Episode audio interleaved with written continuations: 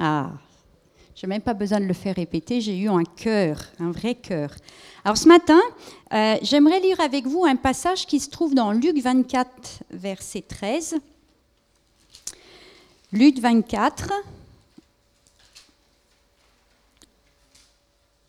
verset 13. Et voici, ce même jour, deux disciples allaient à un village nommé Emmaüs, éloigné de Jérusalem de soixante stades, et ils s'entretenaient de tout ce qui s'était passé. Pendant qu'ils parlaient et discutaient, Jésus s'approcha et fit route avec eux. Mais leurs yeux étaient empêchés de le reconnaître. Il leur dit, De quoi vous entretenez-vous en marchant? Et ils s'arrêtèrent, l'air attristés. L'un d'eux, nommé Cléopas, lui répondit, Es-tu le seul qui, séjournant à Jérusalem, ne sache pas ce qui est arrivé ces jours-ci Quoi? leur dit-il Et ils lui répondirent ce qui est arrivé au sujet de Jésus de Nazareth, qui était un prophète puissant en œuvre et en parole devant Dieu et devant tout le peuple, et comment les principaux sacrificateurs et nos magistrats l'ont livré pour le faire condamner à mort et l'ont crucifié. Nous espérions que ce serait lui qui délivrerait Israël. Mais avec tout cela, voici le troisième jour que ces, choses se sont passées. Il est vrai que quelques femmes d'entre nous nous ont fort étonnés, s'étant rendues de grand matin au sépulcre et n'ayant pas trouvé son corps, elles sont venues dire que des anges leur sont apparus et ont annoncé qu'il est vivant. Quelques-uns de ceux qui étaient avec nous sont allés au sépulcre et ils ont trouvé les choses comme les femmes l'avaient dit, mais lui, ils ne l'ont point vu. Alors Jésus leur dit, Ô homme sans intelligence et dont le cœur est lent à croire tout ce que disent les prophètes, ne fallait-il pas que le Christ souffre ces choses et qu'il entre dans la gloire? Et commençant par Moïse et par tous les prophètes, il leur expliqua dans toutes les Écritures ce qui le concernait. Lorsqu'ils furent près du village où ils allaient, il parut vouloir aller plus loin. Mais ils le pressèrent en disant Reste avec nous, car le soir approche, le jour est sur son déclin. Et il entra pour rester avec eux. Pendant qu'il était à table avec eux, il prit le pain, et après avoir rendu grâce, il le rompit et le leur donna. Alors leurs yeux s'ouvrirent et ils le reconnurent, mais il disparut de devant eux. Et ils se dirent l'un à l'autre, Notre cœur ne brûlait-il pas au-dedans de nous lorsqu'il nous parlait en chemin et nous expliquait les Écritures? Alors, quand j'ai lu ce passage, quand je, lisais ce passage il y a quelque temps, je me suis imaginé un chemin euh, sur lequel deux hommes marchaient. Et je me suis aventurée à transposer, à transposer à ma vie et peut-être aussi à la vie de chacun d'entre nous, car euh, je crois que on est tous de toute façon en chemin comme ces disciples d'Emmaüs. Et puis, alors que je réfléchissais à tout ça, je me suis souvenue d'un tableau que j'avais fait lorsque j'étais à l'école d'institutrice. Alors, c'est un tableau qui date de, de, quelques années maintenant. Hein. C'est quelque chose que j'avais fait en, en, en, 1960, en 1996. Je fais encore plus vieux que ce que c'est. Et, merci ça m'a rappelé ce tableau. Alors je l'ai un peu dépoussiéré, je le vendrai aux enchères après, hein, vous inquiétez pas. Il faudrait un tissu en fait.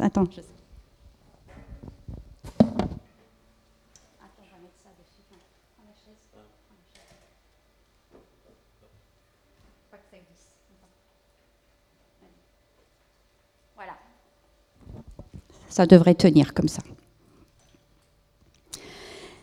Et en fait, quand j'avais fait ce tableau, quand j'étais à l'école d'institutrice, je lui avais donné un titre. Et le titre que j'avais donné à ce tableau, c'était Chemin de vie.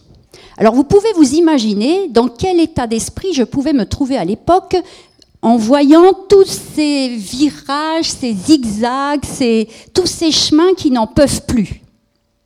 Mais ce qui est important de savoir et de se rappeler par rapport à ce qu'on pourrait appeler nos chemins de vie, c'est que Dieu nous a préparé, nous a tracé un chemin, un chemin à chacun d'entre nous depuis la fondation du monde. David, il l'avait bien compris. Dans le psaume 139, verset 16, il est dit, David dit, Quand je n'étais qu'une masse informe, tes yeux me voyaient, et sur ton livre étaient tous inscrits les jours qui m'étaient destinés avant qu'aucun d'eux n'existe. Je crois qu'on connaît tous bien ce passage en majorité. Mais ce qui est intéressant de, relever dans ce, dans ce passage, dans ce que dit David, c'est que ici, il ne s'agit pas seulement pour David de dire que Dieu a, a bien défini le nombre de jours qui allaient être les siens. Il dit en même temps, et je pense que c'est encore ce qu'il y a de plus fort dans ce passage, il dit non seulement il a compté les jours, mais il a bien préparé ce qui allait être à l'intérieur de chacun de ces jours. Et pour nous, ce qui est le plus important, je pense, ce n'est pas de savoir combien de jours Dieu a défini à notre vie, mais quels seront chacun des jours de ma vie, comment ils seront, de quoi ils seront contenus, qu'est-ce qui va être le plus profond en moi qui va conduire et diriger ce que Dieu veut faire dans chaque jour de ma vie. Dieu a tracé un chemin pour nous et pour un but. Et Dieu veut d'abord que dans chacun des jours qui nous sont définis, qu'il nous a tracés, nous puissions nous épanouir Aujourd'hui, dans notre société, on, est, allez, il faut que tu t'éclates, il faut que tu profites de la vie. Mais désolé, le premier qui a pensé qu'il fallait qu'on s'épanouisse dans notre vie chaque jour, c'est Dieu. Et lorsqu'on lit dans Jean 10, 10, Dieu, euh, il est dit que Dieu a, a, voulu que nous ayons une vie et une vie en abondance. Ça veut dire quoi une vie en abondance? Ça veut dire une vie où, avec l'aide de Dieu, nous allons nous épanouir jour après jour, nous allons grandir, nous allons nous fortifier, nous allons devenir toujours, jour après jour, exactement ce que Dieu a prévu que nous soyons. Je ne sais pas si vous vous êtes déjà imaginé est-ce qu'il aurait été possible que Dieu, alors qu'il définissait le jour, euh, la destinée, le contenu du chemin de chacun d'entre nous, il se dise, eh bien voilà, je vais créer Yves, et puis euh, je vais créer Pauline. Et Yves, je pense que je vais lui donner une vie de misère. Par contre, Pauline, je vais lui donner une vie juste géniale où tout va lui réussir. Est-ce que vous pouvez un seul instant imaginer que Dieu ait pu penser de cette manière? Le but de Dieu pour chacun, pour chaque personne qu'il a créée, chaque personne qu'il a voulu comme être humain sur cette terre, son objectif c'était que nous ayons une vie en abondance. Et je peux vous dire, ça fait sourire quand je dis, il aurait pu dire, ben lui, je vais lui donner une vie de misère. Mais est-ce que parfois il ne nous arrive pas de penser que, que c'est un peu ça? Que moi, en fait, Dieu, il n'a il, pas choisi que, que, que voilà, que j'ai une vie pleinement réussie et épanouie. C'est comme ça. Il nous arrive de penser comme ça. Il nous est arrivé, il m'est arrivé de penser de cette manière. Dieu a tracé notre chemin de vie pour manifester sa gloire à travers notre vie. Vous connaissez ce chant? Je suis né pour te louer, je suis né pour glorifier ton nom ce chant, il me fait juste vibrer chaque fois que je le chante. Et vous savez pourquoi? Je me suis parfois demandé pourquoi j'aime autant ce chant. Et je suis sûre qu'ici, il y en a beaucoup qui aiment ce chant. Et ce chant commence à peine que déjà on sent quelque chose de fort. Parce que c'est exactement ce que Dieu a voulu. C'est ce qui est au fond de nous. C'est ce que Dieu a semé au fond de notre, au cœur. Dieu veut que nous, le, nous puissions le louer chaque jour en toutes circonstances parce qu'il nous a tout donné pour qu'en toutes circonstances nous puissions le louer. Et là, je sais, il y en a qui se disent, comment est-ce que c'est possible de louer le Seigneur lorsqu'on est dans la difficulté, dans la peine, dans la souffrance? Au fur et à mesure que je découvre qui est Dieu, ce qu'il a voulu pour ma vie, je suis capable de le louer en toutes circonstances. Ça ne veut pas dire qu'on ne pleure pas. Ça ne veut pas dire qu'on n'a pas mal. Mais il y a quelque chose au fond de notre cœur qui est tellement fort qui fait que malgré tout, nous sommes en mesure de le louer. Il y a quelque chose de commun à chaque chemin que Dieu a tracé. Il n'y en a aucun qui ne se ressemblera. Mais il y a un dénominateur commun. C'est l'amour de Dieu pour chacun d'entre nous. Ça, c'est le dénominateur commun qui fait qu'aucun de nous ne peut dire Dieu a voulu, du bon pour l'un et du moins bon pour l'autre. Dieu a voulu du bon pour chacun d'entre nous, le meilleur pour chacun d'entre nous. Jésus a bien montré que les chemins sont différents d'une personne à l'autre lorsque Jésus annonce à ses disciples ce qu'il va lui arriver. Et Pierre lui dit qu'il veut aller avec lui là où il va. Et Jésus va répondre à Pierre, Pierre, là où je vais, tu ne peux y aller. Et vous savez quoi? Là où je vais, vous ne pouvez pas y aller. Là où Yves va, vous ne pouvez pas y aller. Parce que nous avons tous notre chemin. Et si on regarde ce tableau, il y peut y avoir des chemins qui vont ensemble, l'un à côté de l'autre. C'est possible qu'on se rejoigne pour des choses communes. Mais notre chemin reste notre chemin. Parce qu'au travers de, cette même mission, nous n'allons pas forcément vivre les mêmes choses. Parce que nos besoins sont différents les uns des autres. Et moi, je peux partir dans une mission commune avec Pauline. Ce que je vivrai dans cette mission commune avec Pauline sera différent de ce qu'elle vivra dans cette mission. Parce que son cœur, ce n'est pas mon cœur. Ce que Dieu veut faire avec elle, ce n'est pas ce que Dieu veut faire avec moi. Ce qu'il veut façonner dans son cœur, ce n'est pas la même chose que peut-être que ce qu'il doit façonner dans le mien. Il y a pour chacun d'entre nous quelque chose de particulier. Nous sommes uniques. Nous sommes uniques. Vous pouvez tous dire, à votre voisin ou à votre voisine, je suis unique. Et même vous avez le droit de le croire. Vous avez tous déjà vu des zèbres. Vous savez qu'il n'y a pas deux zèbres qui ont les mêmes rayures. Chaque zèbre est unique. Alors nous ne sommes pas des zèbres, mais nous sommes tout de même uniques. Et c'est ce qui fait la richesse. Imaginez si Dieu avait fait des clones. Je peux vous imaginer, je peux vous dire que s'il y avait sur cette terre que des sébrines, ça serait juste l'horreur.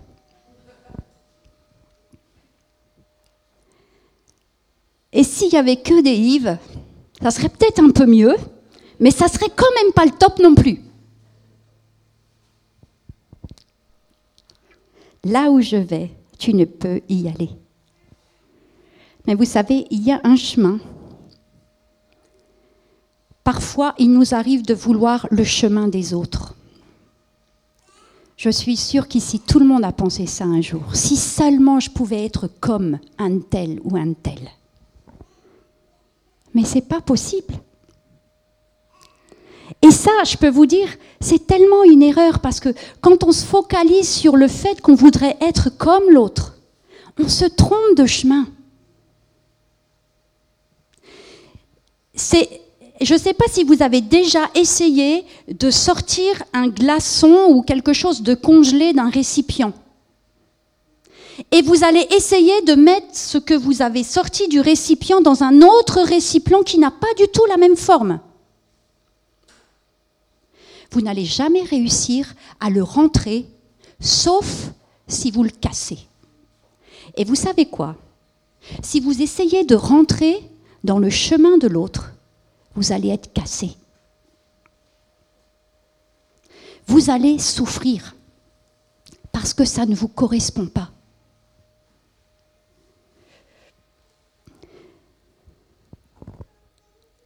Aimerait parfois avoir le chemin de l'autre. Mais vous savez, Jésus montre que les chemins, et même le sien, a été un chemin difficile. Dès sa naissance, l'ennemi a déjà voulu le détruire. Dès sa naissance. Mais vous savez quoi? Je pense que c'est certainement le chemin le plus difficile que nous puissions connaître que celui de Jésus. Et pourtant, c'est bien le chemin de Jésus, son chemin de souffrance, qui fait que nous pouvons aujourd'hui emprunter notre chemin. Que nous pouvons réaliser ce chemin que Dieu a prévu pour nous depuis toute éternité. C'est à travers un chemin de souffrance, celui de Jésus, que nous pouvons réaliser, le nôtre. Alors notre chemin de vie, bien sûr, il est composé de, plusieurs étapes. Mais Dieu nous fait cheminer, étape après étape. Notre histoire, chaque événement de notre vie, c'est ce qui rythme notre chemin. C'est ce qui, c'est ce qui construit notre chemin. Et là, on a dans ce texte que j'ai lu tout à l'heure du chemin des, des disciples d'Emmaüs, les disciples ne sont pas là par hasard. Ce qui les a conduits à cet endroit précis, c'est bien ce qui s'était passé avant. Et là où vous en êtes aujourd'hui, c'est ce qui s'est passé avant qui vous a amené à, là où vous en êtes aujourd'hui. Et ils s'entretenaient de tout ce qui s'était passé hier, avant-hier, les jours précédents. Et ils étaient sur ce chemin dans la tristesse parce que l'étape dans laquelle ils étaient était une étape difficile. Mais est-ce que, parce qu'elle était difficile, Dieu en était absent? Souvent, la tristesse, elle vient sur notre chemin quand tout à coup, nous sommes en bonne ligne droite et nous empruntons un grand virage qui parfois même peut aller jusqu'à 360 degrés. Et là, on se rend compte, on se dit, mais, mais qu'est-ce qui se passe? C'est pas ce que j'avais prévu. Pourquoi ça m'arrive? Pourquoi il se passe ça dans ma vie? Tout semblait aller tellement bien et tout à coup, boum, ça tourne et, et, et j'arrive pas à gérer ce virage.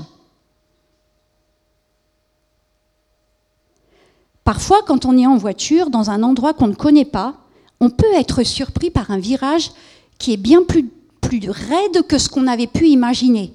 Et qu'est-ce qu'il faut faire à ce moment-là? Est-ce que vous continuez d'accélérer sur l'accélérateur? Non. Vous freinez. Parfois même, vous freinez d'un coup sec. Et parfois même, ça a tellement été violent que vous freinez tellement que vous vous arrêtez pour respirer. Parce que vous avez eu un peu peur. Dans la vie, parfois, c'est aussi ce qui se passe. On prend un virage qui nous fait peur, qu'on n'a même pas imaginé, qu'on n'aurait même pas pu calculer être aussi difficile et peut-être même aussi douloureux on ne continue pas aveuglément à toute vitesse. En général, on s'arrête, on se pose. Et parfois, on est triste, parfois, on pleure. Les disciples étaient dans la tristesse. Et pourtant, ce virage, il était nécessaire. Parfois, les virages que nous prenons dans la vie, ils sont nécessaires. Et même s'ils sont difficiles et même s'il y a la souffrance, on se rend compte finalement, bien souvent après coup, que Dieu était bien là à côté de nous dans ce chemin où il y avait le virage. Les disciples étaient dans la tristesse, mais ils avaient à côté d'eux Jésus qui marchait. Mais ils n'avaient pas vu que c'était Jésus. Et pourtant, il était bien là. Et souvent, et souvent, nous sommes dans cette même situation. Nous sommes dans un chemin difficile, dans une étape difficile. Et notre tristesse est tellement forte, ou, notre déception est tellement importante, qu'on ne voit plus Jésus à côté de nous. on ne voit plus Jésus à côté de nous. Dans la Bible, il y a des personnages qui ont ce genre de virage. Alors ça va nous rassurer peut-être ce matin, n'est-ce pas? Et j'aimerais commencer par l'exemple de Moïse. Moïse, dès sa, naissance, il prend un virage grave. Il naît dans une famille d'Hébreux,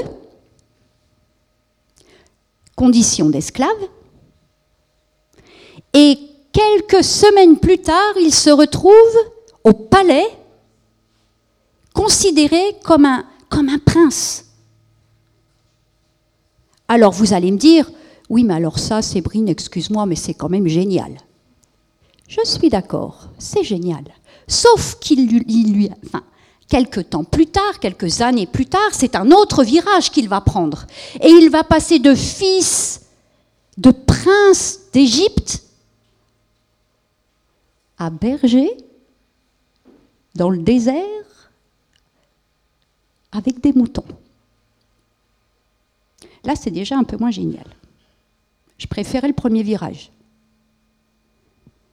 Et pourtant, dans cette vie de, Moïse, alors que là, pour, ce coup, pour le coup, dans ce deuxième virage, il y avait franchement de quoi déprimer.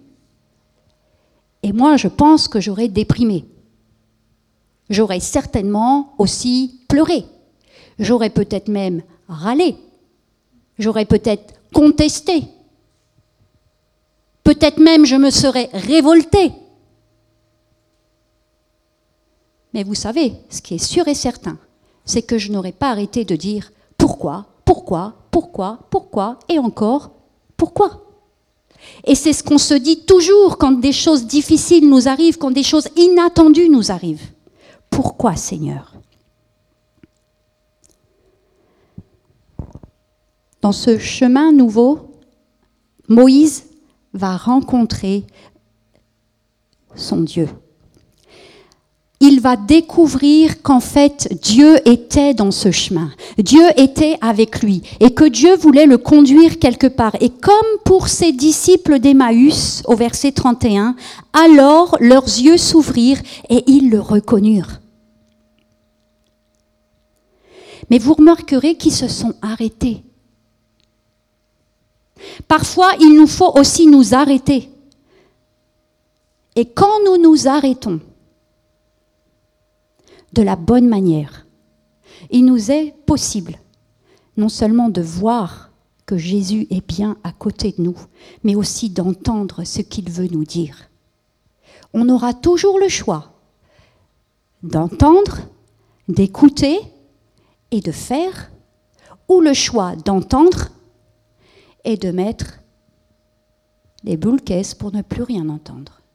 Ce sera le choix de chacun d'entre nous. Pour le coup, Moïse, il y avait, ça faisait partie de son chemin et ça faisait partie de l'objectif que Dieu avait prévu pour sa vie et qui allait de faire de lui le libérateur de tous ses frères. Esther, elle vit une vie tranquille, adoptée, mais une vie tranquille.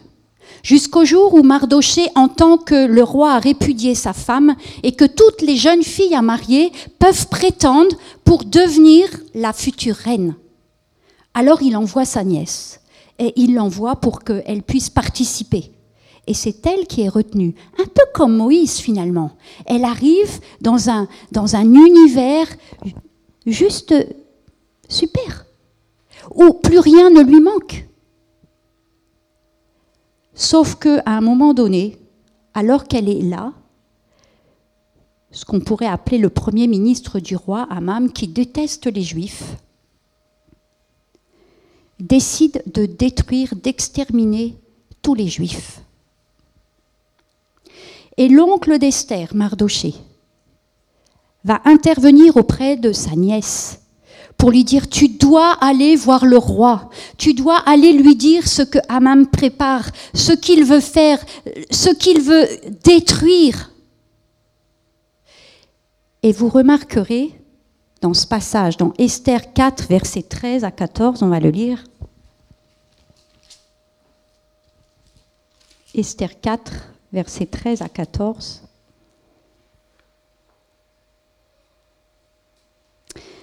Lorsque les paroles d'Esther eurent été rapportées à Mardoché, Mardoché fit répondre à Esther Ne t'imagine pas que tu échapperas seul d'entre nous, d'entre tous les Juifs, parce que tu es dans la maison du roi. Car si tu te tais maintenant, le secours et la délivrance surgiront d'autre part pour les Juifs, et toi et la maison de ton Père vous périrez. Et qui sait si ce n'est pas pour un temps comme celui-ci que tu es parvenu à la royauté Intéressant.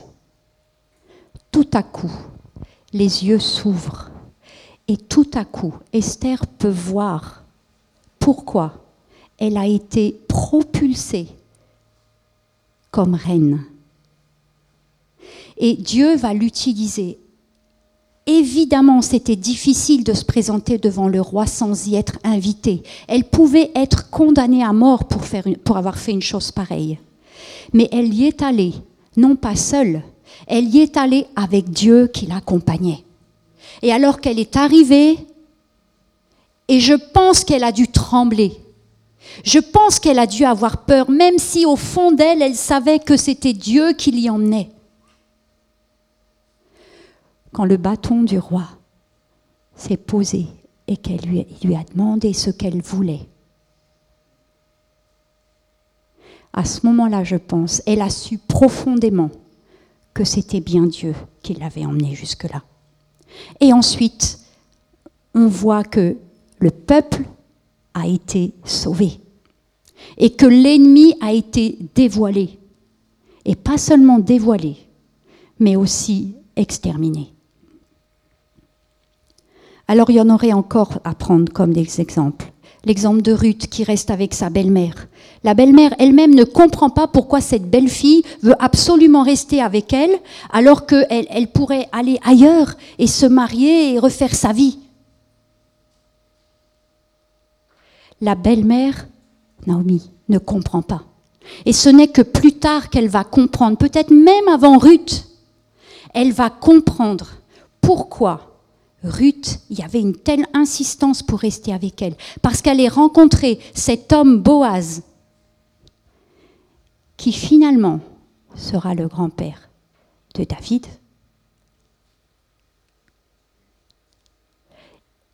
dans la lignée de Jésus. Est-ce que vous pouvez imaginer un seul instant? Je pense que ni Ruth ni Naomi n'avaient pu imaginer ce qui allait advenir. L'Éternel a tout fait pour un but. Proverbe 16, verset 4. L'Éternel a tout fait pour un but. Et vous savez, l'Éternel a tout fait pour un but pour chacun d'entre vous. Il n'y a pas de hasard. Après, je vais vous dire, dans ces virages, il y a des virages qui sont voulus par Dieu et il y a des virages qui sont la conséquence de certaines de nos erreurs. Abraham a fait des erreurs. Ismaël, pour Abraham, c'était un sacré virage. Mais c'est un virage qu'il a lui provoqué. Et là, on voit toute la grâce, la bonté, l'amour et la compassion et la miséricorde de Dieu. Parce que malgré son erreur, Dieu donnera aussi des promesses pour Ismaël. Et vous savez quoi? Malgré votre erreur, peut-être même l'erreur dans laquelle vous êtes actuellement, le virage dans lequel vous êtes et dont vous savez pertinemment que vous en êtes le seul responsable. Si vous reconnaissez Dieu dans votre chemin, alors vous allez vivre sa miséricorde. Et il va venir avec vous dans ce virage. Et vous n'allez pas échapper à ses promesses. Il a un chemin planifié, tracé, parfois qui diffère de ce qui aurait dû être parce que nous nous trompons, parce que nous pensons que nous allons réussir seuls, parce que nous pensons que les choses tardent tellement qu'il faut peut-être, comme a pensé Abraham, donner un petit coup de pouce à Dieu. Et malgré ça, Dieu est bien présent.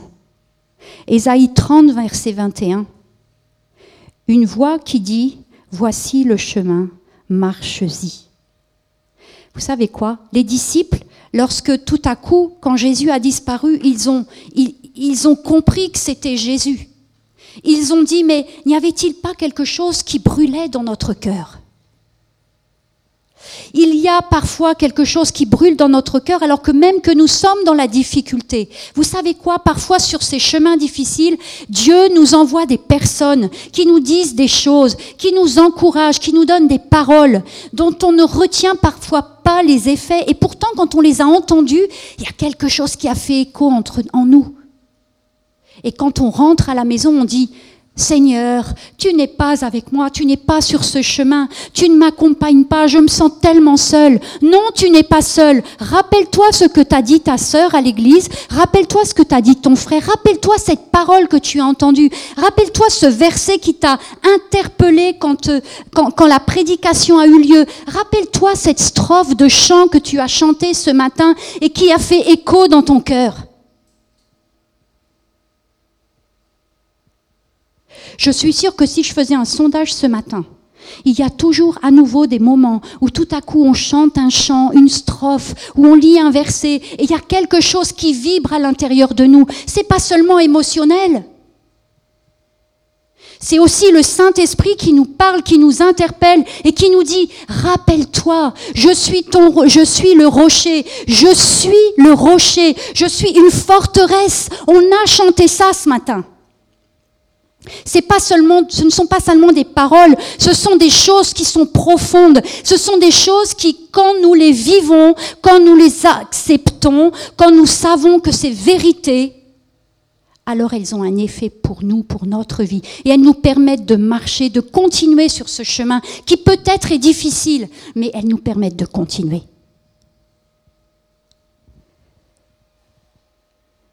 Une voix qui dit voici le chemin et marche-y. Et je crois que ce matin, le Seigneur dit à chacun d'entre nous, voici le chemin. Il n'y en a pas un autre. C'est celui que j'ai tracé pour toi. Et ce chemin dans lequel tu es, marche-y. Mais marche-y en ayant la conscience que je suis juste à côté de toi.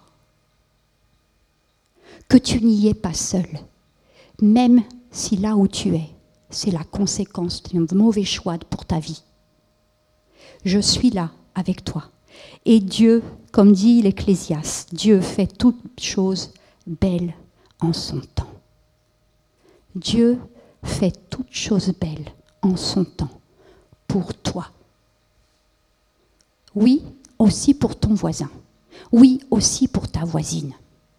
Mais pour toi, et arrête de croire les mensonges du diable qui te disent que pour toi, il n'y a pas une belle chose de prévue par Dieu pour ta vie.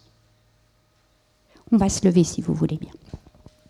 Seigneur, je veux te rendre grâce ce matin parce que je crois profondément ce matin encore que tu veux parler à notre cœur. Tu as parlé à mon cœur alors même que j'étais dans cette prédication. Et je crois que tu as un plan pour chacun d'entre nous. Et ce matin, Seigneur, je veux te remettre ceux qui étaient dans le doute, ceux qui étaient sortis de, cette certitude que tu as bien prévu toutes choses pour leur vie, que le chemin que tu as prévu pour eux, il est juste parfait. Pas sans difficulté, mais il est parfait et tu as un but, et ce but, tu l'as défini simplement parce que tu l'aimes et que cet amour fait que tu, tu prévois pour chacun de nous des vies d'abondance, des vies où nous pouvons nous épanouir, des vies où tu peux nous changer, nous transformer, faire de nous ce que tu as prévu de faire. Seigneur, donne-nous de, de, savoir te reconnaître sur notre chemin, de savoir dire, oui Seigneur, j'accepte le chemin sur lequel je suis parce que c'est le chemin que tu as prévu pour moi. Pardon si ce virage que je prends actuellement, c'est celui qui, qui est la cause de mes mauvais choix, mais merci que malgré tout, tu viens m'y rejoindre et que tu m'accompagnes pour reprendre le chemin que tu as tracé pour moi. Merci parce que tu es celui qui me pardonne de mes erreurs. Merci parce que tu es celui qui, ne fait pas de reproches. Et Seigneur, je te prie pour chacune de mes sœurs ici, chacun de mes frères, pour que, en sortant de ce lieu,